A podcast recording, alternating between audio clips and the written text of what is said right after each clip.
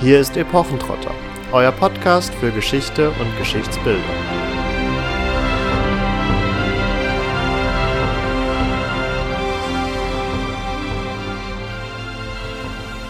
Hallo und herzlich willkommen zu einer neuen Folge Epochentrotter. In der Vergangenheit haben wir über Computerspiele, Filme und Serien gesprochen. Heute soll es mal etwas analoger werden. Wir werden nämlich mit einem Experten über Brettspiele sprechen. Also noch ganz klassisch, ihr kennt es vielleicht von beispielsweise Risiko oder auch Siedler von Katan. Zunächst möchte ich aber unseren heutigen Gast begrüßen. Hallo Lukas. Ja, hallo, vielen Dank, dass ich dabei sein darf. Ich freue mich schon. Freut uns auch sehr, dass du dazugekommen bist. Den Lukas kennt ihr von Social Media vielleicht schon von Mittelalter Digital oder auch seit dem neuesten von Boardgame Historian, was ja ziemlich am Durchstarten ist, wenn man das mal so sagen darf. Ich war äh, auch sehr überrascht und ich freue mich auch sehr, dass das Thema quasi Geschichte und Brettspiele so viel Anklang findet. Wir haben jetzt, um das gleich noch dazu zu sagen, äh, auch einen Twitter-Account und Facebook, wir sind komplett aufgestellt und haben einen Hypothesis-Blog angelegt. Aber wenn ihr wirklich uns quasi Informationen haben wollt, am besten äh, Instagram-Kanal Boardgame Historian. Sehr cool. Lukas hat aber auch noch äh, einen seriösen Hintergrund. ja. Ja, ähm, er hat nämlich äh, an der Münsteraner Universität im Bachelor Geschichte und katholische Theologie als Zweifach-Bachelor studiert. Jedenfalls betonte das die Internetseite. Ähm, Im Anschluss einen Master of Education abgelegt. Also er hat sich entschieden, vielleicht noch als Backup-Lehrer zu werden, falls es mit dem Taxifahrer-Dasein doch nichts wird. Und ja, er war aber auch schon relativ engagiert auch an der Universität unterwegs als studentische Hilfskraft, unter anderem in verschiedenen Forschungsprojekten, aber auch im Bibelmuseum der Münsteraner Universität. Und aktuell arbeitet Lukas an seinem Dissertations- Projekt, das den Arbeitstitel trägt, und der Arbeitstitel ist länger als meine sonstigen Notizen zu deinem Lebenslauf, Geschichtskultur als Gegenstand der Kirchengeschichtsdidaktik zur Darstellung und Bedeutung der Kirchengeschichte des Mittelalters in popkulturellen Medien unter besonderer Berücksichtigung von Videospielen und Brettspielen ja, die Idee war quasi erstmal alles reinzupacken, um dann nachher äh, es etwas ausdifferenzieren zu können. Aber genau, also der Fokus liegt halt, und ich glaube, das ist auch das, was interessant sein wird jetzt, auf der Überlegung, wie kann ja Kirchengeschichte des Mittelalters in Brettspielen, dem Medium der Brettspiele dargestellt werden. Ja, und welche Funktion übernimmt es da auch? Das gilt natürlich genauso für, auch für Videospiele, aber wie er schon ein bisschen angeteasert hat, liegt mein Hauptforschungsschwerpunkt momentan in Brettspielen das vielleicht noch ganz kurz. Ich bin auch im Arbeitskreis Geschichtswissenschaften und digitale Spiele, mittlerweile im Vorstand. Falls ihr euch also für Videospiele und Geschichte interessiert, würde ich hier nochmal darauf verweisen wollen. Das ist eine sehr, sehr gute Anlaufstelle, wenn ihr euch dafür interessiert. Auch im Rahmen dieser Arbeitsgemeinschaft ist ja auch ein sehr ausführlicher Artikel zu Crusader Kings 3 entstanden. Ein ja. Spiel, was uns gerade allabendlich beschäftigt. Löblich, löblich. Äh, leider reicht die Computerleistung nicht aus, um Let's Plays daraus zu machen, aber äh, mal schauen. genau. Aber wir haben uns ja auch, ich habe schon zwei, drei Spieletitel kurz erwähnt. Wir werden uns aber heute auch um vielleicht äh, das Interesse oder die Neugierde unserer Zuhörer zu wecken, einem Brettspieltitel widmen oder den exemplarisch mal äh, heranführen, um aufzuzeigen, wie das ja, Kirchengeschichtsbild, das Mittelalterbild von Brettspielen beeinflusst wird oder wie generell da Geschichtsbilder verarbeitet werden. Und dieser Titel lautet Orléans der im DLP Games Verlag erschienen ist. Und ja, das wird den meisten jetzt, glaube ich, noch nichts sagen. Da sind Sachen wie Carcassonne bekannter. Vielleicht umreißt du vielleicht mal ganz kurz, worum geht es in Orléans? Was hat der Spieler zu tun? Und ja, auf das Mittelalter darin kommen wir dann gleich ja noch ausführlicher zu sprechen. Genau, also Orléans, das Spannende daran ist quasi ein neuer Mechanismus, das vielleicht zu Brettspielen an sich. Brettspiele haben eben, äh, sind häufig quasi, benutzen immer wieder die gleichen Mechanismen, so. Also es gibt Mechanismen wie zum Beispiel Draft oder Backbuilding, das erzähle ich gleich noch, die in verschiedenen Spielen immer wieder auftreten. Genau, und Orléans war eben mit das erste Spiel, das diesen Backbuilding-Mechanismus mit eingeführt hat. Das bedeutet, in Orléans ist unsere Aufgabe, ja, ein Gefolge eigentlich an Leuten zusammenzustellen. Wir haben Mönche, wir haben Ritter, Fischer haben wir auch, oh, äh, Seemänner haben wir auch und Bauern. Und genau, der Backbuilding-Mechanismus funktioniert folgendermaßen. Wir haben die Chance, uns verschiedene Personen eben zusammenzusuchen. Die werden dann in diesen Bag, also den Beutel, geworfen. Und jede Runde ziehen wir zufällig eine bestimmte Anzahl dieser Chips, die eben die verschiedenen ja, Personen darstellen. Und mit diesen Chips können wir dann wiederum spezielle Aktionen ausführen. Das heißt, man hat die Möglichkeit, sich während des Spiels auf bestimmte Kategorien zu ja, fokussieren. Man kann zum Beispiel ganz viele Mönche sammeln, wenn man das möchte, die dann eben bestimmte Aktionen erlauben, oder auch Ritter sammeln, die dann wiederum andere Aktionen erlauben. Genau, das ist so grundlegend die Idee und wie bei vielen Brettspielen geht es natürlich im Endeffekt darum, am Ende am meisten Siegespunkte zu erlangen. Und das kann man eben durch Aktionen kriegen, aber auch durch das Sammeln von Waren. Ja, so ganz, ganz grob umrissen. Also wichtig, wir haben diesen Backbuilding-Mechanismus bei Rolling. Ja, also du hast schon angesprochen, es sind verschiedene Stände, Berufsgruppen in diesem Spiel abgebildet, mit denen man dann versucht, möglichst erfolgreich diese Siegpunkte eben zu erlangen. Und wir haben ja auf Instagram und Facebook auch schon ein kleines Unboxing-Schnellvideo publiziert gehabt. Und wer sich daran vielleicht noch erinnert, wir werden es ähm, jetzt, wenn die Folge erscheint, dann sicher auch nochmal noch mal aktuell reinstellen, damit ihr es nochmal schnell anklicken könnt ähm, das Spiel besteht ja aus unglaublich viel Material. Also das muss man ja tatsächlich mal festhalten. Und in unserer doch noch recht kleinen Wohnung hatten wir auch Probleme, einen Tisch zu finden, wo das dann tatsächlich alles untergebracht werden kann. Bevor das jetzt Leute abschreckt, die sich denken, oh mein Gott, dann muss ich da erstmal sechs Stunden das Regelwerk wälzen und so weiter, möchte ich ganz kurz noch die ja, Hemmschwelle niedrig ansetzen. Also die Regeln sind tatsächlich schnell zu verstehen und wenn man erstmal die ersten zwei Runden so gespielt hat, dann läuft es auch extrem flüssig. Es ist einfach viel Material und da können wir jetzt vielleicht auch als nächstes dann direkt drauf eingehen. Die mittelalterliche Gesellschaft wird sehr plural dargestellt. Also es werden verschiedene Stände, wie schon angesprochen, dargestellt und entsprechend hat man auch sehr unterschiedliche Möglichkeiten zu gewinnen. Vielleicht als Einschätzung würdest du sagen, dass sich da in Orléans generell ein differenzierteres, vielfältigeres Bild des Mittelalters ergibt als in anderen Brettspielen? Ist das eine Ausnahme oder trifft man das in aktuellen Publikationen doch häufiger? Ähm, ich weiß nicht, ob es vielleicht Sinn macht, generell einmal kurz darüber nachzudenken, wie man überhaupt Geschichte in Brettspielen darstellen kann, um da überhaupt einen Vergleich. Also ich weiß nicht, vielleicht, vielleicht ergibt das Sinn. Wir können das ja versuchen. Also ich würde erstmal, würde ich sagen, ja, Orléans hat ein eher differenziertes Bild des Mittelalters zu bieten. Wir müssen vielleicht einmal grundlegend festhalten, dass in Brettspielen grundsätzlich eigentlich zwei große Komponenten zu unterscheiden sind. Auf der einen Seite haben wir das Setting, also mehr oder weniger quasi den thematischen Hintergrund, in den das Spiel eingebettet ist, und dann haben wir das Regelwerk, das eben bestimmt, wie das Spiel funktioniert. Und diese beiden ja, Sphären sind immer vorhanden, aber es unterscheidet sich sehr stark, wie die beiden verknüpft sind. Ihr habt ja gerade eben schon Risiko angesprochen als äh, Spiel. Da ist es ganz klassisch, es ist vollkommen egal, in welcher Epoche Risiko spielt. Also es gibt Risiko mittlerweile auch in Europa, es gibt äh, Risiko zu Narnia, alles Mögliche. Die Regeln an sich verändern sich aber nicht. Das ist eben ein wunderbares Beispiel dafür, ja, dass Setting quasi und Regelwerk unabhängig voneinander existieren können. Bei Orléans ist das jetzt eben anders, weil es da eine engere Verknüpfung gibt und das können wir gleich ja gerne nochmal ein Beispiel ein bisschen durchdeklinieren. Genau, das aber vielleicht erstmal als äh, Grundlage. Genau, und dieses Geschichtsbild in Brettspielen kann eben durch verschiedene Mechanismen dargestellt werden. Beispielsweise das Spielmaterial, was du ja gerade angesprochen hast, ne? und da es eben so viel Spielmaterial in Orléans gibt, äh, ist da auch eine relativ große Differenzierung möglich. Das, das wollte ich nur mal kurz äh, dazu sagen. Genau. Also man hat ja die Möglichkeit im Spiel seine Leute eben in verschiedene Gebäude einzusetzen. Und es gibt nun die Sakristei.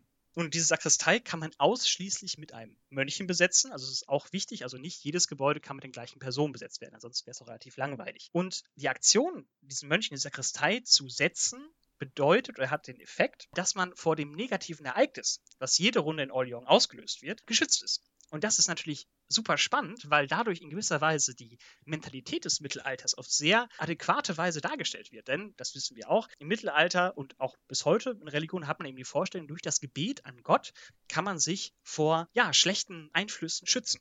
Und das finde ich super spannend an dass solche Kriterien dort äh, berücksichtigt werden. Ja, du hast es schon angesprochen. Also es gibt verschiedene Räume, die besetzt werden mit bestimmten Ständetypen und auch Bevölkerungsgruppen in dem Fall. Und das war tatsächlich ein Punkt, den ich persönlich sehr gelungen fand, weil man das Dorf eben wirklich sehr differenziert besetzen kann, aber im Dorf eben zum Beispiel kein Nautiker vorhanden ist Den erlangt man durch andere Kombinationen und ja, man braucht dann eben aber genauso einen Nautiker oder Schiffer, um die Seewege überwinden zu können, die einen Teil von der Karte ausmachen. Oder man braucht einen Ritter unter anderem, um sich dann auf dem Landweg fortzubewegen, was dann natürlich den Aspekt der Sicherheit beim Reisen ganz gut unterstreicht. Also das sind wirklich so kleine Details, die man immer wieder in dem Spiel findet, die ich persönlich sehr gelungen finde, weil sie eben ein Stück weit versuchen, die Realität, jetzt mal ganz grob gesprochen, des Mittelalters, versuchen abzubilden. Und da gibt es sicherlich Spiele, denen das schlechter gelingt. Wo wir gerade bei diesem Punkt sind, es gibt ja auch die guten Werke quasi, die man noch vollbringen kann. Also es ist unabhängig von den Gebäuden, die man setzen kann, kann man quasi auch noch bei guten Werken mitarbeiten, in dem alle beteiligt sind. Da gibt es zum Beispiel auch die Papstwahl. Und mit der Papstwahl hat man dann zum Beispiel die Möglichkeit, zwei Mönche kann man da einsetzen und einen Ritter. Ja, also das sind auch so, zeigt auch final klar, für die Papstwahl sind eher Kleriker zuständig. Also deswegen hast du vollkommen recht, ja. Und das wiederum ist ein Punkt, wo man auch, wenn man jetzt noch nicht so mittelalteraffin ist, von vornherein durchaus was lernen kann. Also man darf das durchaus auch abspeichern. Das ist nämlich gar nicht so falsch, wie du sagst. Also für bestimmte Aktionen sind dann eben ganz spezielle Gruppen angesprochen und nur die können das dann auch überhaupt machen. Und das findet man dann tatsächlich, wenn man ins Historische reingeht, auch so wieder ich weiß nicht, ob es an der, an der Stelle vielleicht Sinn macht, generell mal darüber nachzudenken oder generell darüber zu sprechen, über Geschichtsbilder in Brettspielen. Warum es überhaupt sinnvoll ist, sich mit diesem Medium zu beschäftigen. Aber das gilt ja auch für Videospiele und für historische Romane genauso. Das ist ja für euch, glaube ich, auch sehr wichtig, das nochmal darzustellen, weil man könnte ja, also Orleans ist ein ausgenommenes Beispiel, aber zum Beispiel könnte man als Historiker sagen, warum soll ich mich mit dem Medium der Brettspiele beschäftigen, wenn es da vor allem auch Spiele gibt, die sehr stereotypische Darstellungen vom Mittelalter vermitteln. Ich denke jetzt zum Beispiel an Zombie-Side Black Pledge. Es gibt kein wunderbares Beispiel für das typische dunkle, schwarze Mittelalter. Zombies treten auf und die schwarze Pest natürlich auch. Und wir als äh, mehr oder weniger Fantasy-Gruppe müssen versuchen, uns da eben durchzukämpfen, durchzuschlagen. Und jetzt würde ich hier eben argumentieren, es ist vollkommen falsch, an das Spiel heranzugehen, erstmal zu gucken, ist das dargestellte Bild dort triftig, also richtig, sondern wir müssen erstmal davon ausgehen, diese Spiele beeinflussen das Geschichtsbild, wie er das ja eben gerade eben auch schon gesagt hat, von den Rezipientinnen. Und deswegen ist es finde ich, die Aufgabe von uns Historikern, uns diese Darstellung mal anzuschauen, weil wir darüber nämlich auch lernen können. Ich würde nämlich Brettspiele immer als kulturelle Artefakte bezeichnen, also als Gegenstände, ja, in denen sich Normen, Ideen ja, von Gesellschaft widerspiegeln, dass man die eben untersucht, um herauszufinden, wie ist eigentlich das breite Bild zum Beispiel der Kirchengeschichte des Mittelalters in der Bevölkerung. Denn wir in der Kirchengeschichte sitzen eben nochmal drei Stockwerke höher im Elfenbeinturm als die normalen Historiker, so ist das leider. Deswegen wäre es eben für uns super wichtig, mal zu untersuchen, wie sieht das eigentlich außerhalb der Universitäten-Bubble aus um da wieder diesen Zusammenschluss zu finden. Also das nur mal, warum beschäftige ich mich überhaupt, abseits davon, dass ich Brettspiele sehr gerne mag, mit diesem Thema. Du hast die Geschichtsbilder jetzt auch schon angesprochen gehabt und du hast ja, sag ich mal, zwei Perspektiven oder äh, du gehst von einer wissenschaftlichen Seite daran, aber im Rahmen jetzt beispielsweise auch deiner Redaktionsarbeit bei Mittelalter Digital trittst du ja auch in Kontakt mit den Autoren der Spiele selbst, befragst sie nach ihren Intentionen, nach ihren Gedankengängen beim Konzipieren und Erstellen dieser Spiele. Und um bei den Geschichtsbildern erstmal noch zu bleiben, Würdest du sagen, dass die Autoren da ganz grundlegend populären Geschichtsbildern teilweise auflaufen? Wie viel Recherche wird von deren Seite reingesteckt und werden auch ganz marketingbewusst einfach Geschichtsbilder bedient, weil man weiß, ja, okay, das ist bekannt, das sorgt für eine Identifizierung beim Spieler.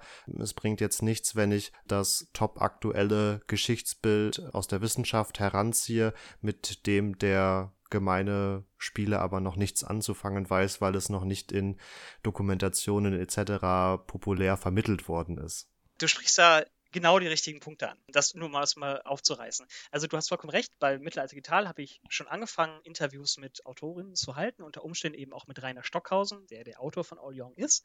Und das ist mir super wichtig, dass die Forschung, die ich jetzt betreibe, eben nicht über die Spielebranche gehalten wird, sondern im besten Fall in Zusammenarbeit. Denn mein Ziel oder der Ziel von generell populärwissenschaftlicher äh, Beschäftigung sollte es ja eigentlich sein, herauszufinden, welche Bilder von Geschichte haben die Entwickler und wie suchen sie sich quasi ihre Geschichtsbilder zusammen. Und das ist etwas, was ich auch gerne in der Dissertation oder eben auch auf dem Blog stärker untersuchen möchte. Jetzt nun mal das Beispiel Rainer Stockhausen.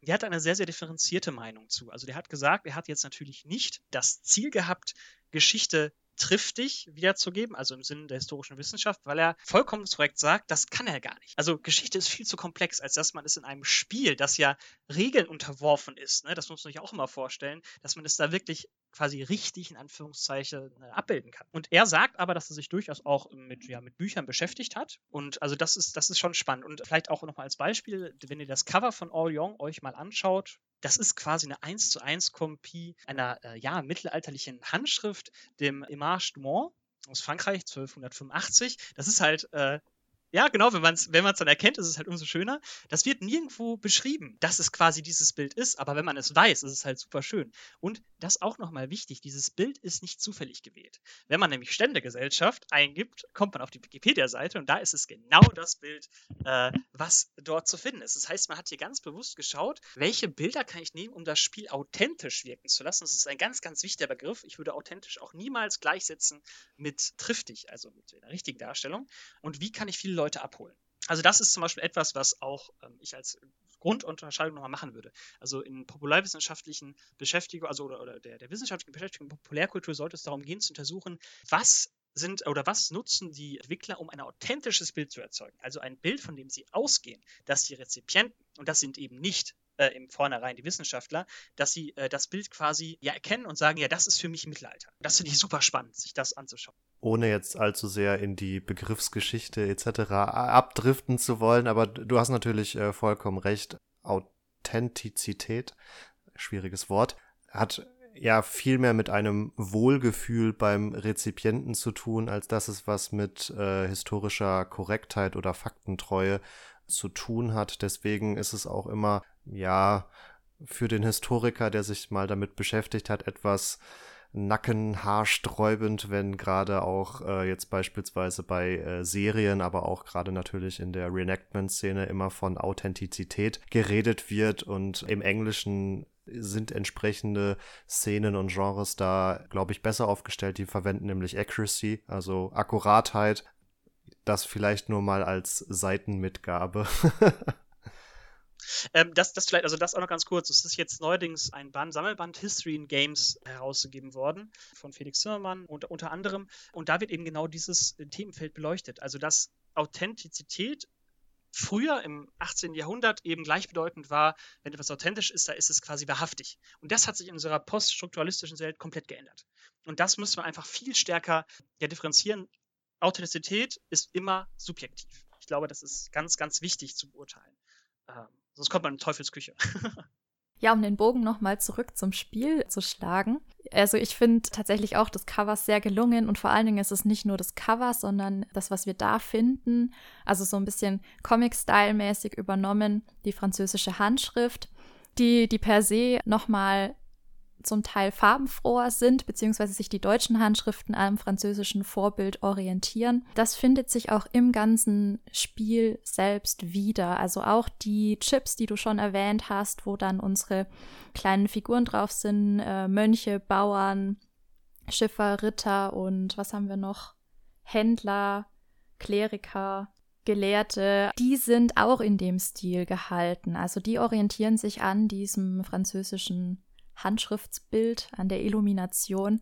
Und das ist ja ein Punkt, über den haben Marvin und ich im Vorfeld ein bisschen diskutiert, weil du hattest gemeint, ja, da wird so dieses bunte, fröhliche Mittelalter abgebildet, aber ich finde gerade, dass es eigentlich im, in positiver Weise hier zu finden ist. Also wir haben nicht dieses 1950er Jahre Mittelalter-Idyll, wie wir das bei Ivanhoe oder so dann wiederfinden, sondern wir haben wirklich was, was sich an die Realität der Überlieferungen versucht ein bisschen anzulehnen und damit natürlich auch von diesem finsteren Mittelalter-Klischee weggeht, was wir jetzt auch schon diverse Male natürlich diskutieren mussten, durften.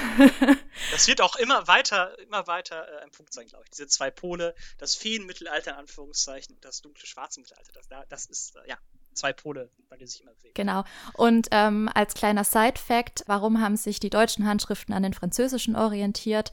Das hat den Grund, dass diese ganze höfische Kultur von Frankreich nach Deutschland übergeschwappt ist und man hat sich dann bei den Handschriften auch an dem, wie die repräsentativ dargestellt wurden, orientiert und hat das in die ja eher deutsche Kultur übernommen. Allerdings sind die Handschriften im französischen Bereich meistens dreispaltig dargestellt, also sind die Bilder auch dementsprechend etwas kleiner, während es im deutschsprachigen Bereich eher zu einem zweispaltigen übergeht. Wir blättern halt gerne mehr in Bilderbüchern. Das heißt jetzt aber nicht, das muss ich jetzt an der Stelle noch korrigieren, dass äh, in, in den deutschsprachigen Handschriften automatisch mehr Bilder wären. Im Gegenteil. Also die, die Sachlage ist genau umgekehrt. Also die französischen Handschriften sind da wesentlich aufwendiger und auch repräsentativer gestaltet, ähm, spielen auch viel mehr noch mit Farbintensität, als das dann in deutschen Handschriften zu finden ist. Da ist man tatsächlich weniger im volkssprachlichen Bereich so ausschweifend, da findet sich dann die Farbe eher in dieser Intensität in geistlichen Büchern, die ähm, zum Beispiel Predigttexte, Gebetstexte oder die Bibel selber illustrieren. Super spannend für mich äh, als Kirchenminister. Also da müssen wir uns tatsächlich nochmal drüber unterhalten. Denn, äh, also wirklich, äh, denn dieses, also ein Authentizitätsmarker für Mittelalter in Brettspielen ist diese Orientierung an Illumination. Also, wunderbares Beispiel ist Dios Revolt von Hiatus Games. Äh, kann ich nur empfehlen. Die haben auch einen Instagram-Account und die haben eine komplett eigene Meme-Reihe gemacht, in der sie wirklich es geschafft haben, diese, diesen Stil mehr oder weniger perfekt zu kopieren. Und das ist super spannend. Und dieses, dieses Spiel kann man sich tatsächlich auch einfach mal ins Bücherregal stellen oder seinen äh, medievistischen Professor dann beeindrucken. Also das würde ich euch nochmal empfehlen, euch anzuschauen. Das ist echt super, super cool. Okay, das werden wir auf jeden Fall noch machen. Ja, du hast, äh, oder wir sind jetzt schon auf diese Pole, Feenmittelalter und auch dunkles Mittelalter gestoßen. Um da, glaube ich, den Punkt noch ganz kurz abzuschließen, äh, da möchte ich dir jetzt auch die Antwort nicht schon in den Mund legen, aber wir haben jetzt, äh, wir haben schon Beispiele fürs dunkle Mittelalter oder fürs finstere Mittelalter gehabt. Ich behaupte jetzt mal ganz dreist, für dieses Feenmittelalter gibt es natürlich auch die ein oder andere Brettspieladaption. Unbedingt. Und das ist tatsächlich auch etwas, was gerade im deutschen Sprachraum sehr verbreitet ist. Im deutschen Sprachraum haben wir ganz viele Spiele im Mittelalter-Setting, in denen es um das Aufbau von Städten geht, um das Aufbauen von Städten. Zum Beispiel Carcassonne ist auch ein perfektes Beispiel dafür. Das ist alles wunderschön, grün, äh, saftige Wiesen. Oder ein anderes Beispiel ist Village wenn man sich das anguckt, da hat man quasi auf dem Cover auch eine wunderbare Idylle zu sehen. Also gerade weil man eben das Mittelalter-Setting häufig auch in so Aufbau- oder Legespielen findet, ist da dieses ja, Bild vom Mittelalter eine Epoche, wo noch alles gut war, wohin man sich zurücksehnt, etwas sehr Wichtiges, äh, was immer wieder auftaucht. Genau. Das sind ja durchaus auch in anderen Medien vertretene Geschichtsbilder. Bei deinen bisherigen sowohl professionellen Beschäftigungen mit Brettspielen als auch natürlich, ich gehe stark davon aus, dass du eine sehr große Brettspielsammlung in deiner Wohnung hast. Eigentlich äh, mache ich das alles nur, um zu rechtfertigen, warum ich immer neue Spiele kaufe. Das ja. muss ich dazu sagen, das ist wichtig. Um jetzt die vielleicht Besonderheit von, von Brettspielen zu negieren oder zu bestätigen, würdest du bei dem Genre Brettspiel ein, äh, ein Geschichtsbild sehen, was hier exklusiv auftritt, was hier vielleicht stärker auftritt als in ja, Videospielen oder in, in, in, in Filmen und Serien. Also du hattest jetzt gerade schon diese ja, Stadtbauromantik gehabt, die durch vielleicht eine deutsche Prägung zustande kommt. Da sind ja die Deutschen beispielsweise bei Videospielen und Serien nicht so vertreten. Gibt es da vielleicht noch ja, andere? Obwohl Anno. Ja, gut, Anno, ja, ja, gut. und die alten Siedler, ich weiß gar nicht, ob die aktuellen Siedler noch in Deutschland produziert äh, äh werden. Boah, da bin ich auch überfragt, aber letztens gab es. Aber zumindest die alten Siedler ja. sind ja, glaube ich, von Piranha Bytes, glaube ich, auch in Deutschland entwickelt worden. Ja. Genau. Genau. Aber da haben wir ja auch wieder Aufbauromantik. Ähm, in beiden tatsächlich. Ja, ja, also Richtig, das ist halt so ein äh, gefühlt typisch deutsches Phänomen. Der Karl Heinze hat in seinem wunderbaren Buch äh, Mittelalter-Computerspiele auch mal gesagt, dass man das sehr gut mit Eisenbahnlandschaften vergleichen könnte. Ich fand das wunderbar. Warum sehen sich quasi Leute dahin zurück und sowas wie Anno, das wäre so ganz typisch eigentlich das, was auch Eisenbahn äh, äh, sich wünschen würde ganz spannend. Aber um zu einer Frage vielleicht mal zurückzustellen, ob ähm, das Mittelalterbild in Brettspielen sich von denen anderer Medien unterscheidet, da würde ich, glaube ich, nochmal ganz wichtig hervorheben, dass sich Entwickler, die ein Mittelalter-Setting konstruieren, sich eben nicht nur, und das ist ganz wichtig, an historischen Anführungszeichen ja, Forschung orientieren, sondern eben auch an bereits getätigten populärwissenschaftlichen Produktionen. Das wisst ihr, das ist genreübergreifend. Und hier können wir auch nochmal auf Orléans zurückkehren, das ist nämlich super cool. In der Erweiterung Innovation geht es quasi darum, dass man zusammen die Invasion aufhalten muss, so, und irgendwann wird die Karte Invasion aufgedeckt. Und das ist ein Bild der Ritter der Kokosnuss. Das kann man eins zu eins nebeneinander. Ich dachte, jetzt kommen Wikinger. Kommt, Nee, äh, das wäre, das wäre ja noch, also ich finde das mit den Dritte der Größen noch besser, weil das eben zeigt, gerade bei Lyon, die orientieren sich einerseits super stark an authentischen Vorbildern, beziehungsweise an triftigen Vorbildern, aber andererseits nutzen sie auch ganz bewusst äh, Bilder, die aus anderen populärkulturellen Phänomenen bekannt sind. Das ist diese Selbstreferenzierung. Äh, super spannend. Also deswegen würde ich sagen, nein, bis jetzt würde ich sagen, dass das eher Bilder sind, die überall immer wieder auftreten. Aber das wäre eben auch ein Ziel meiner Arbeit, mal so Kategorisierungen aufzutun, in die man vielleicht Mittelalter-Brettspiele unterteilen könnte. Ich glaube, da gibt es verschiedene Ansätze. Ja, ja ich denke, das befruchtet sich ganz gut alles gegenseitig. Und jetzt gerade für den ja, filmischen Bereich sind wir da jetzt auch schon mehrfach drauf zu sprechen gekommen, was äh, entsprechende Grau- und Blaufilter angeht, um da nochmal die, die Finsternis zu unterstreichen. Genau. Das ist äh, vielleicht auch nochmal generell spannend. Also, das finde ich immer so wichtig. Wenn man sich aus wissenschaftlicher Perspektive mit populärwissenschaftlichen Produktionen auseinandersetzt, ist es eben die Schwierigkeit. Einerseits muss man eigentlich in seinem Fachgebiet gut sein, ansonsten kann man nämlich diese, diesen Vergleich von Populärkultur in Anführungszeichen historischer Triftigkeit oder Wahrheit gar nicht kennen. Andererseits muss man sich aber auch sehr gut in dem generellen populärkulturellen Bereich auskennen, weil man sonst eben diese Referenzen nicht erkennt. Deswegen ist, man kann weder sich in einem einen noch in einem anderen nur spezialisieren. Man braucht beides. Äh, das glaube ich ist ganz wichtig um auf unser Beispielspiel nochmal zurückzukommen, auffällig ist, oder was zumindest mir auffällig erschien, ist ja, du hast die Sakristei ja schon angesprochen, die durch ihre Verbindung zu Gott dem Spieler ermöglicht, ja, schlechte Einflüsse von sich abzuwenden. Generell wird ja hier ein relativ ist es ein positives Geschichtsbild der Kirche vermittelt. Ich bin mir nicht ganz sicher, ob man das ganz plump so sagen kann, aber zumindestens die Mönche sind ja eine Art Joker und die am, ich sag mal, schwierigsten zu erspielende Personengruppe, die dann durch ihre Joker-Funktion natürlich auch entsprechend mächtig einzusetzen ist. Also hier wird schon ein entsprechender Fokus auf den Klerus gelegt, würde ich sagen das ist ein super wichtiger Punkt, den du auch ansprichst. Also wenn wir jetzt an Kirche, also das ist etwas, vielleicht, ich arbeite ja am Seminar für historische Theologie und ihre Didaktik, so. Und unser Ziel ist ja wirklich auch zu gucken, was sind eben die Geschichtsbilder in der breiten Bevölkerung quasi von Kirchengeschichte. Und ich würde jetzt mal so ganz plakativ sagen, wenn jemand auf die Kirchengeschichte des Mittelalters zu sprechen kommt, gibt es ein paar Punkte, die immer wieder aufkommen. Das sind die Kreuzzüge, das sind die Hexenverbrennungen, obwohl die gar nichts im Mittelalter zu suchen haben. Genau, und ja, sonst äh, Borgias äh, sind auch immer wieder, also die, die, die Verruchtheit des Papsttums. Also generell ein sehr negatives Bild. Und ich finde es tatsächlich auch sehr spannend, dass sich das in Brettspielen gar nicht unbedingt so widerspiegelt. Also hier haben wir Kirche tatsächlich, also an dem Punkt, in dem ich jetzt momentan bin, finde ich viele Beispiele dafür, dass Kirche immer mit Wissen zusammengesetzt wird oder dass man auch Siegespunkte durch spezielle Kirchengebäude direkt generiert. Das finde ich super spannend. Dass das Kirchengeschichtsbild in Brettspielen jetzt auf meinem jetzigen Stand gefühlt differenzierter ist, tatsächlich, als in Filmen zum Beispiel, wo wir wirklich sehr, sehr häufig den typischen, ja, knochigen Kardinal hat, äh, der quasi Intrigen spinnt, der verschiedene Laster hat. Oder den fetten ähm, Bischof. Das, Genau, den fetten Bischof oder auch, das ist wiederum das, das, das positive Beispiel, der fette saufende Mönch, der aber nett ist, zum Beispiel aus ähm, äh, Robin Hood. Genau, ja. Tuck, ne? Großartig. Genau.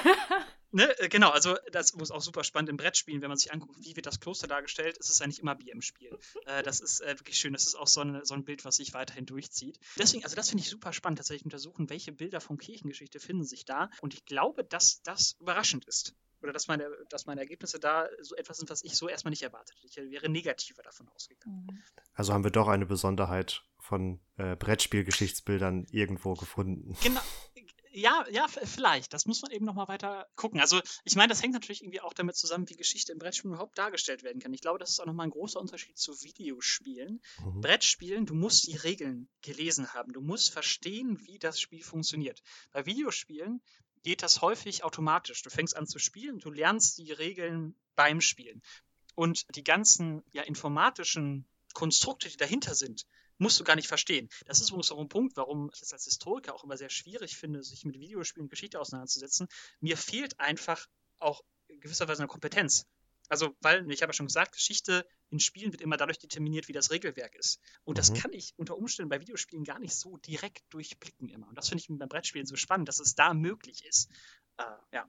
Was bei, was ich bei Orléans auch noch ganz interessant fand, äh, ist ja auch, dass hier explizit Mönche herangezogen werden, wo ja also gut, es wird schon eine französische Gesellschaft, also nicht nur eine Stadtgesellschaft dargestellt. Also das spiegelt sich auch auf der Karte wieder. Also wie gesagt, wir haben viel Spielmaterial, die verschiedene ja, Städte Frankreichs abbildet, zwischen denen man dann auch umherreisen kann, um Waren unter anderem einzusammeln oder auch ja, Gildenhallen zu errichten. Und ja, also diese Joker-Funktion, die da dem Mönch zugeschrieben wurde, fand ich da ganz interessant, dass jetzt nicht irgendwie der ja, vielleicht Pfarrer, Priester herangezogen wird, der irgendwie eine Hirtenwirkung für seine Bauern hat, dass er denen noch irgendeinen Bonus gibt, dass nicht irgendwie der Bischof noch, ja, um beim Klischee zu bleiben, die Steuern eintreibt oder keine Ahnung was macht. Als Universitätshistoriker muss ich aber anmerken, dass ich es etwas anmaßend fand, dass die Gelehrten im Spiel so gesehen unter den Mönchen stehen, weil sich die Gelehrten eigentlich aus den Mönchen rekrutiert haben zu diesem Zeitpunkt. Es gibt auch noch ein wunderbares Beispiel. Zum Beispiel gibt es die Schule. Das ist ein Plättchen und wenn man diese Schule baut, hat man die Möglichkeit, dass man quasi die Gelehrten auch als Joker benutzen kann. Man kann Gelehrten mit der Schule für alles einsetzen, aber nicht für Mönche. Das ist komplett skurril eigentlich. Das kommt aber natürlich aus dem Regelwerk. Denn wenn Mönche bereits, weil Mönche ja bereits Joker sind quasi, wenn man dann mit dieser, mit dieser Bauwerk quasi Gelehrten zu zweiten Jokern machen würden, wären die Mönche überflüssig. Ne, deswegen. Aber dadurch kommen natürlich viele skurrile Sachen. Warum sollte ausgerechnet Mönche nicht in der Schule ausgebildet werden können? Ne? Also das ist dann so ein Bild, was auch da. Aber was du gerade nochmal gesagt hast, warum sind es ausgerechnet Mönche, die vorkommen? Ich könnte mir tatsächlich vorstellen, dass das auch mit der Idee zu tun hat, dass Kirche an sich, die Institution, negativ beladen ist, während der Mönch, der einzelne frömmende Mönch, vielleicht doch noch eine eher positivere Besetzung hat. Das wäre eben zum Beispiel nochmal spannend zu gucken, ob man das wirklich bewusst trennt, um ja nicht äh, mit gängigen Geschichtsbildern zu brechen. Ja, und wenn man jetzt einen Priester nehmen würde, hätte man ein viel eingeschränkteres Handlungsbild als beim Mönch. Also mit Mönch kann man auch so allgemeiner agieren, finde ich, als mit einem Priester, weil man oder mit einem Bischof, weil man sagen kann, ja, der ist keine Ahnung, Personalunion aus Laienprediger, Kirchenmann, so ein bisschen ja Pädagoge vielleicht sogar auch, aber eben auch einfach derjenige, der irgendwie mit Gott in Verbindung steht, also der so verschiedene Aspekte abdeckt, ohne zu spezifisch zu sein und eben auch ohne diese negative Konnotation, die du ansprichst. Also ich glaube, das ist hier schon so der Faktor, warum der dann auch für verschiedene Aufgaben einspringen kann und andere Figuren eben nicht. Übrigens, das fällt auch nochmal als Hintergrund. Ich habe mit äh, Rainer Stockhausen ja auch eben darüber gesprochen. So, wie bist du eigentlich vorgegangen? Hattest du quasi erst das Regelwerk und hast dann versucht, irgendwie ein Setting zu finden, was im Regelwerk angepasst wird, oder war es andersrum? Du hattest ein Setting und hast dann versucht, das Regelwerk an das Setting anzugleichen. Und er meinte nochmal, dass es eigentlich also seiner Meinung nach, eigentlich wäre es irgendwie umgekehrt. Du hast erst eine gute Idee für ein Regelwerk und dann suchst du nach einem Setting, was dazu passt. Und er meinte aber, dass bei Orleans gerade, dass eher so ein ja, wechselseitiger Prozess wäre. Also er hätte diesen Backbuilding-Mechanismus quasi im Kopf. Dann hat er gemerkt, boah, da passt irgendwie Mittelalter gut zu, weil man diese strikten Stände hat. Und dann hat er eben auch angefangen zu gucken, ja, wie kann sich das gegenseitig eben noch beeinflussen. Das, das ist eben auch so ein Punkt, den ich super spannend finde. Ist zuerst die Hände oder das Ei da quasi, ist zuerst das Regelwerk oder das Setting da. Äh, super spannend. Das äh, möchte ich gerne noch weiter untersuchen. Ja, wenn wir gerade schon noch mal bei der Funktion von einzelnen Ständen sind, als wir unsere Spielerunde gemacht haben und das Spiel getestet haben, habe ich einen total fatalen Fehler gemacht. ich habe nämlich den Bauernstand, der ja 90 Prozent eigentlich der Bevölkerung ausmacht im Mittelalter, komplett unterschätzt und war dann immer im Hintertreffen und habe immer die Minuspunkte kassiert, was sich dann super negativ auf das komplette andere Spiel ausgewirkt hat. Also man hat eben die Möglichkeit, was wir schon angesprochen hatten, diese Ständeplättchen zu erwerben, indem man bestimmte Aktionen erfüllt und ich habe mir gedacht, ja, Bauern, bla, was brauche ich die? Ja, die Bauern stehen aber für die Versorgung. Und die Versorgung ist eben ganz essentiell und ist eigentlich auch total logisch. Also ich kann keine Schifffahrt machen ohne einen Bauern. Ich kann keine Wagenfahrt machen ohne einen Bauern. Ich kann in meinem Dorf keine anderen Figuren bekommen, wenn ich keine Bauern habe, etc. Und ja, der Dritte im Bunde hatte dann irgendwie auf einmal alle Bauern und ich hatte keine Bauern und ja, das ist ja auch begrenzt. Das ist ja, eben klar. genau, das ist dann auch begrenzt. Also irgendwann ist es erschöpft und ja, also man muss schon auch ein bisschen sich darauf einlassen vielleicht, was das Regelwerk einem sagt, aber auch was man vielleicht aus dem Geschichtsunterricht noch so ein bisschen im Hinterkopf hat, eben, dass bestimmte Bevölkerungsgruppen auch bestimmte Aufgaben für die Gesellschaft erfüllen. Und ja, man kann kein Haus bauen, wenn man nicht die erste Reihe Steine legt. Und das, ja, habe ich, glaube ich, ganz eindrucksvoll mit meinem Spiel gezeigt. Das ging nämlich echt nach hinten los. Das macht für mich aber vielleicht auch eben das gute Spiel aus. Ne? Also, dass du einerseits es schaffst, ein Spiel zu haben, was Spaß macht. Das finde ich immer super wichtig. Ein Spiel muss Spaß machen. Und dabei schaffst du es quasi untergründig noch bestimmte ja, äh, Mechanismen den Leuten beizubringen. Das finde ich eben etwas, was ein mhm. gutes Geschichtsspiel quasi ausmacht. Deswegen bin ich ja auch immer so vorsichtig bei diesen Serious Games, also quasi Spiele, die extra für den Bildungsbereich entwickelt wurden, weil man sich denkt, ja, Spiele, die sind ja super, weil Spiele machen Spaß, da lernen die Leute extra schnell. Ja, man muss nur eben aufpassen und muss dann eben auch Spiele entwickeln, die Spaß machen und nicht Spiele, die vor allem dafür da sind, bestimmte Sachen zu vermitteln. Es gibt sehr gute Serious Games, das will ich gar nicht bestreiten, aber das generelle Konzept der Serious Games, dass man quasi anfängt, Spiele zu kapern, um damit dann besser Sachen äh, beibringen zu können, finde ich grundsätzlich immer etwas schwierig wenn ich gerade noch was sagen kann, was ich vielleicht noch ganz wichtig finde. Also während es zu digitalen Spielen mittlerweile schon sehr, sehr viel Forschung, auch immer mehr im deutschsprachigen Raum, gibt es zu analogen Brettspielen fast noch gar nichts.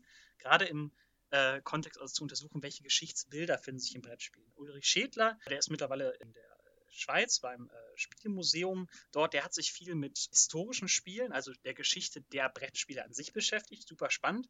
Aber Geschichte in Brettspielen, das ist noch relativ am Anfang. Deswegen fände ich das eben auch so wichtig oder so spannend, sich jetzt mal ein bisschen mehr damit zu beschäftigen. Ähm, deswegen habe ich auf der Spiel Digital zum Beispiel auch den Beitrag zu das Mittelalter modernen Brettspiel gehalten, um da mal ein bisschen zu gucken, was äh, ja, kann man da nicht rausziehen. Ich, es hat mich gefreut, dass auch einige Leute gekommen sind, so. auch ein paar mehr. Deswegen ähm, finde ich es eben auch so äh, schön, also da einfach mal anzufangen, ein bisschen rumzuforschen. Das ist noch ein Aufruf. das äh, Acker ist, denke ich, noch ziemlich unbestellt und groß. Also da nimmt man sich nicht gegenseitig die Ackerfläche oder die, die Quadratmeter, die Hektar weg. Ähm, hast du so aus dem Stegreif, ja, Verkaufszahlen eigentlich? Also, wo rangiert aktuell so der, der Videospielmarkt? Wo rangiert so der, der Brettspielmarkt? Weil ich könnte mir jetzt schon vorstellen, dass jetzt gerade so in den letzten 20 Jahren das, was du angesprochen hast mit der Forschung, auch viel damit zu tun hat, dass behaupte ich mal Videospiele stärker rezipiert werden generell. Unbedingt. Also man muss natürlich dazu sagen, dass die Videospielbranche in Deutschland auch institutionalisiert ist durch den Verband Game. Also das ist quasi ein extra Verband, der sich für die Interessen von Videospielen einsetzt. Die erheben eben auch Forschung und die haben zum Beispiel herausgefunden, auch dass ein Drittel auf jeden Fall der Leute in Deutschland regelmäßig spielen und quasi deswegen als GamerInnen bezeichnet werden können. Sowas existiert für Brettspiele noch nicht, aber vielleicht, um nochmal zu unterstreichen, dass es sich aber lohnt, auch aufgrund der Tatsache, dass viele spielen. Also die Spiel in Essen, das ist eine jährlich stattfindende Spielemesse, die größte analoge Messe der Welt. Auch das nochmal wichtig. Deutschland ist im quasi Brettspiel äh, Olymp sehr, sehr weit oben. und da kommen jetzt zum Beispiel jedes Jahr 1500 Neuerscheinungen raus. Und äh, 2019 waren auf diesen drei Tagen Spielemesse 209.000 Besucher. Also es hat einen Impact. Und ich glaube, dass das auch mehr wird. Ich glaube auch nicht, dass sich Videospiele, also der Erfolg von Videospielen, die analogen Spiele ablösen wird. Weil das einfach unterschiedliche Bezugsgruppen sind einfach. Aber das wäre zum Beispiel auch ein Punkt, weil wir unbedingt mehr forschen müssen. Also zu untersuchen, was sind eigentlich konkrete Verkaufszahlen? Und da bin ich auch schon ein bisschen im Gespräch mit größeren Verlagen, äh, aber ist klar, dass das jetzt nicht von jetzt auf gleich verstehen kann, äh, geschehen kann. Aber da mal so eine äh, empirische Grundlage zu schaffen, wäre natürlich super spannend, äh, auch für die äh, spätere Forschung. Also deswegen kann ich dazu leider noch nicht so viel sagen.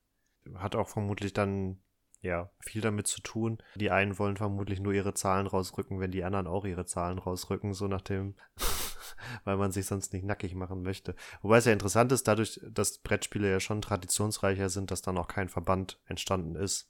Also es gibt, das vielleicht noch, es gibt die Spielebranche e.V., also in Deutschland, es gibt hm. durchaus hm. eine Gemeinschaft, aber die ist eben noch nicht so stark, habe ich das Gefühl, quasi dabei ihre Zahl nach außen zu geben. Und es gibt in Deutschland auch die Spieleautoren Zunft. Natürlich gibt es in Deutschland immer Zünfte immer noch.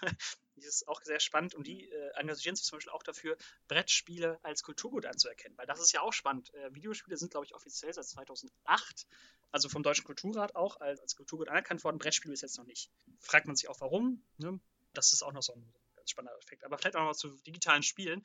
Wichtig natürlich bei digitalen Spielen, es werden auch Handyspiele mit berechnet, also bei der Anzahl, wer spielt wann. Und das darf man nicht vergessen. Natürlich will man immer zeigen, dass äh, Spiele, digitale Spiele viel gespielt werden, um ja, sich selbst äh, zu äh, legitimieren. Aber da zählen natürlich auch Handyspiele dazu. Und da ist natürlich die Frage, inwiefern das, ja, inwiefern da wirklich auch Geschichtsbilder vermittelt werden können.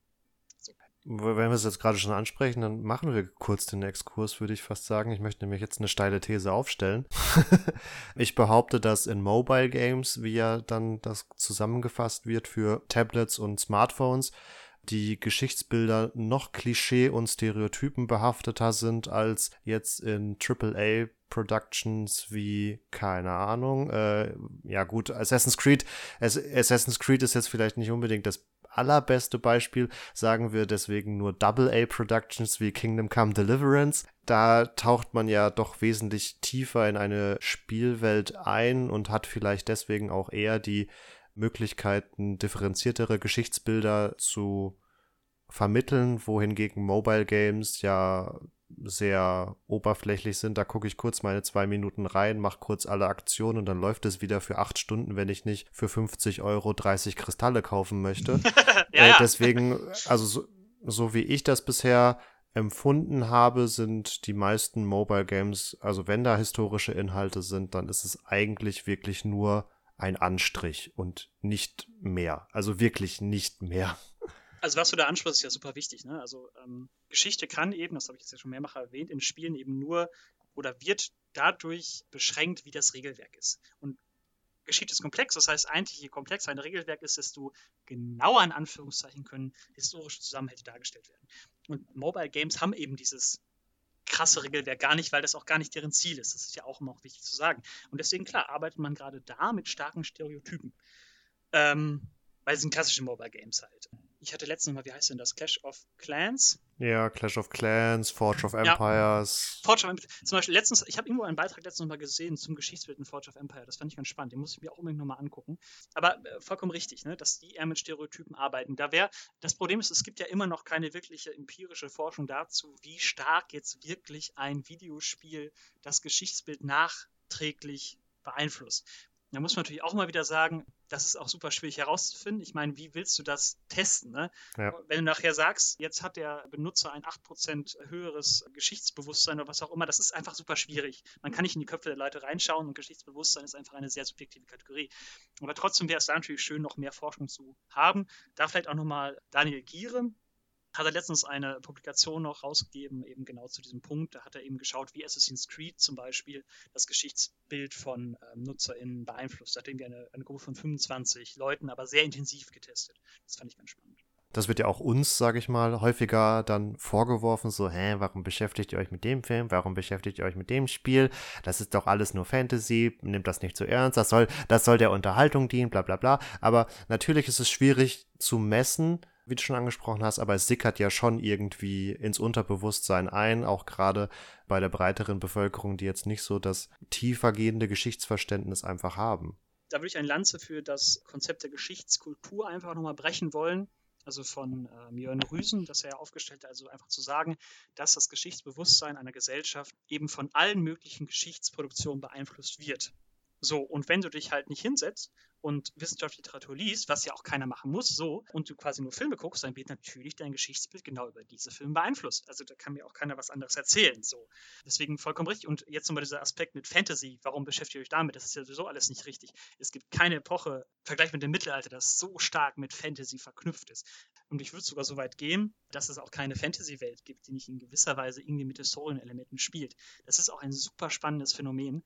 Aurelia Brandenburg, das nochmal hat letztens zum Beispiel untersucht, dass beim Witcher 3 quasi, wenn argumentiert wird, dass in diesem Spiel quasi starke Frauenfiguren vorkommen, dass da dann auch historisch argumentiert wird, obwohl Witcher ja quasi eigentlich ein klassisches Fantasy-Spiel ist, wird dann gesagt, ja, aber eigentlich kann man das sogar nicht machen, weil historisch ist es ja nicht richtig Oder andererseits haben die Leute gesagt, ja, man kann es eben doch machen, also starke Frauenfiguren in Witcher 3 darstellen, weil es ist ja Fantasy. Deswegen muss es ja nicht genauso sein wie in der Vergangenheit. Also selbst in Fantasy-Spielen wird immer mit historischer Authentizität argumentiert. Das ist super spannend. Und dann begegnen ja einem auch tatsächlich immer wieder ja Meinungen oder Personen, die dann tatsächlich auch aus Inhalten wie Game of Thrones tatsächlich ableiten, ja, das wird ja so dargestellt und das orientiert sich ja irgendwie an der Geschichte, also muss es im Mittelalter so und so gelaufen sein. Also das ist dann quasi nochmal so ein bisschen die, die andere Perspektive. Aber um jetzt den Schlag zurück zu den Brettspielen zu machen, wir hatten ja jetzt schon auch angesprochen, gerade in Bezug auf diese Mobile Games, dass es oft nur so ein Anstrich ist. Aber dann scheint ja, sag ich mal, dieses historische Thema als solches schon irgendwie ja reizend zu sein und uns begegnet es ja auch hier in Form der Brettspiele unter anderem. Ähm, wo siehst du den Reiz für ja Autoren, aber auch für die Spieler selbst, ja vielleicht primär oder besonders gerne Spiele zu entwickeln, zu kaufen, die mit historischen Themen arbeiten?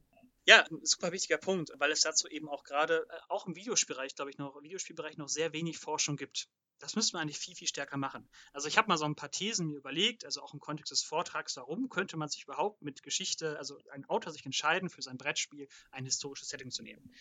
Einerseits könnte es natürlich sein, dass dieser Autor einfach für das Thema interessiert. Also ganz unabhängig von ja, Geldgesichtspunkten, einfach er findet das spannend, deswegen möchte er sein Regelwerk irgendwie im Mittelalter spielen lassen oder in einer anderen Epoche. Dann natürlich dieses Argument mit History Sells. Also Geschichte ist etwas, was Leute begeistert, so, das verkauft sich gut. Oh, ich sehe das T-Shirt, ich sehe das T-Shirt Sex Sells, Sex durchgestrichen genau, und richtig schlecht History drüber nicht, nicht meine, nicht meine Idee klauen, damit ich reich werden. Äh, nein, aber, aber ähm, ich, ich, glaube, dass das, das ist ein wichtiger Aspekt ist, aber da müsste man einfach mehr zu forschen. Ne? Also da müsste man zum Beispiel schauen, und das fände ich auch spannend, die Verlage mal gucken, wie gut sich verkauft sich euer Spiel XY mit historischem Setting im Vergleich zu äh, anderen Spielen. Das müsste man einfach mal machen. Äh, aber ist natürlich auch Arbeit so. Also das ist ein anderer Aspekt. Hm. Dann Bequemlichkeit. Das ist nicht zu unterschätzen und gar nicht negativ gemeint.